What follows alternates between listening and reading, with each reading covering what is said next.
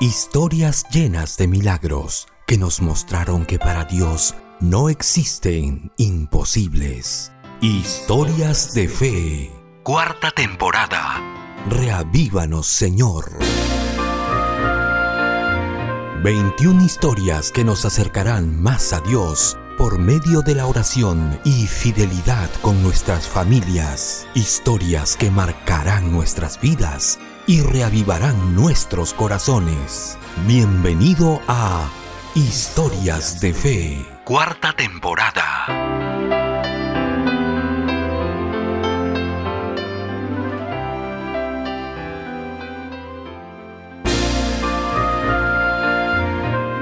Lo dejaron todo Jesús.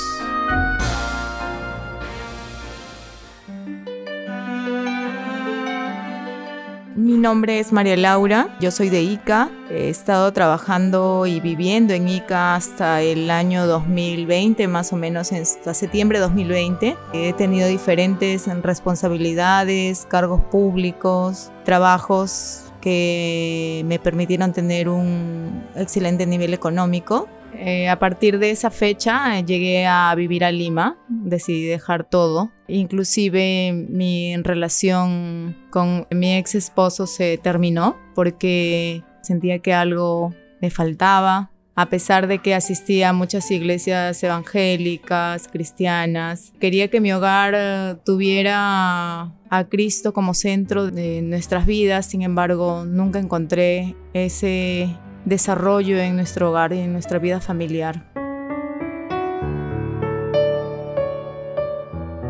¿Qué pasó durante la pandemia? ¿Qué ocurrió con María Laura?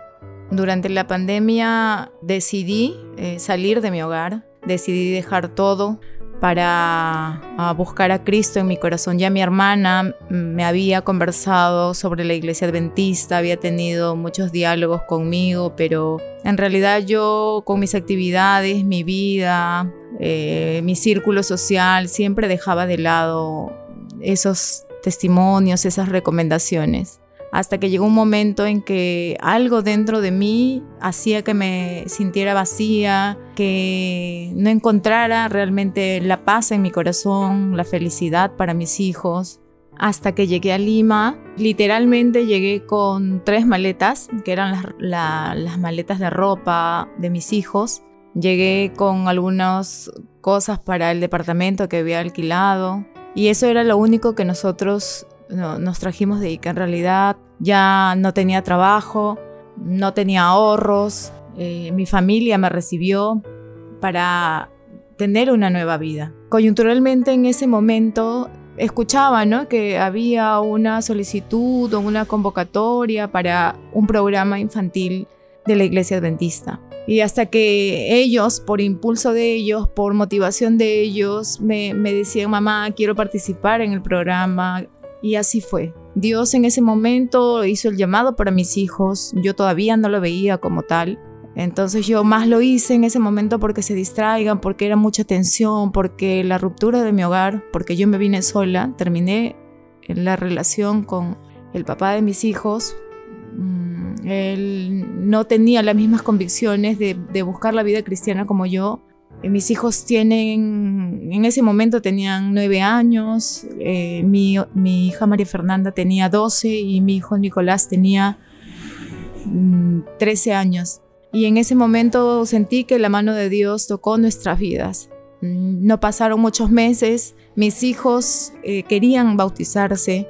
Y bueno, yo siempre era la que estaba en la negativa porque decía que era muy pronto, que no estábamos preparados, que no conocíamos mucho de, de la iglesia, pero ellos cada día leían sus versículos, hacían sus matutinas y empezaron a tener mucho amor, mucha fe en Dios y estoy absolutamente segura ahora, pasado dos años, que el Señor tocó los corazones de mis hijos, de los tres, porque los tres participaron en ese programa.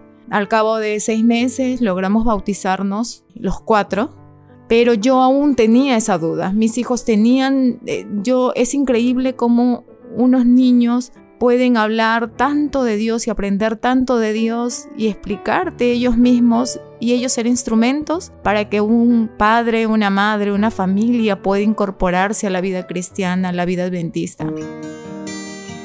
María Laura lo había dejado todo, y aunque ella ahora tenía la seguridad de que Jesús la había encontrado, todavía existían dudas en su vida. Sin embargo, oraba cada día con sus hijos. Los cuatro recibieron a Jesús y ahora el programa de redes sociales y televisión transformaba la vida de aquellos que habían apoyado desde el principio. Mm, Dios es un Dios de amor porque yo anhelaba en mi corazón que mis hijos, ahora que están ingresando a las clases presenciales, puedan estudiar en un colegio adventista. Y cada día oraba al Señor junto con ellos para que ellos puedan seguir en su palabra.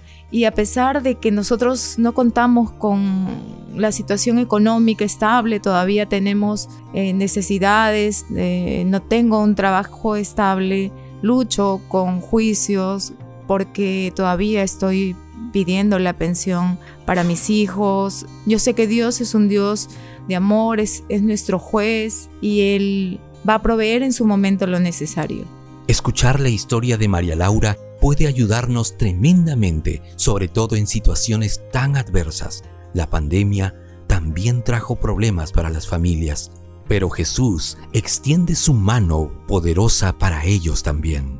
Hasta que un día fuimos al colegio adventista, encontramos las vacantes, justo uh, conseguí a unos amigos de la iglesia que me contactaron con el director, hablaron sobre mi caso y Dios tocó el corazón de muchas personas para que ellos puedan estudiar ahí. Hoy puedo decir que mis hijos tienen una educación adventista. Hoy puedo decir que mi hija, la menor, está y pertenece al coro de la iglesia adventista. En sus talentos, en sus dones, en nuestro corazón. Nunca nos faltó un plato de comida, un techo, un abrigo.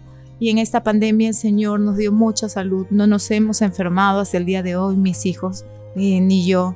Entonces yo quiero animarte y decirte a ti, madre soltera, a ti, eh, de repente, el, mamá viuda, que quedas con, con tus hijos, que Dios tiene especial cuidado contigo, que Dios provee. Nuestros hijos y yo siempre cantábamos una canción, es la que movió nuestros corazones, es la que nunca dejamos de cantar y te invito para que tú también lo hagas. Dame fe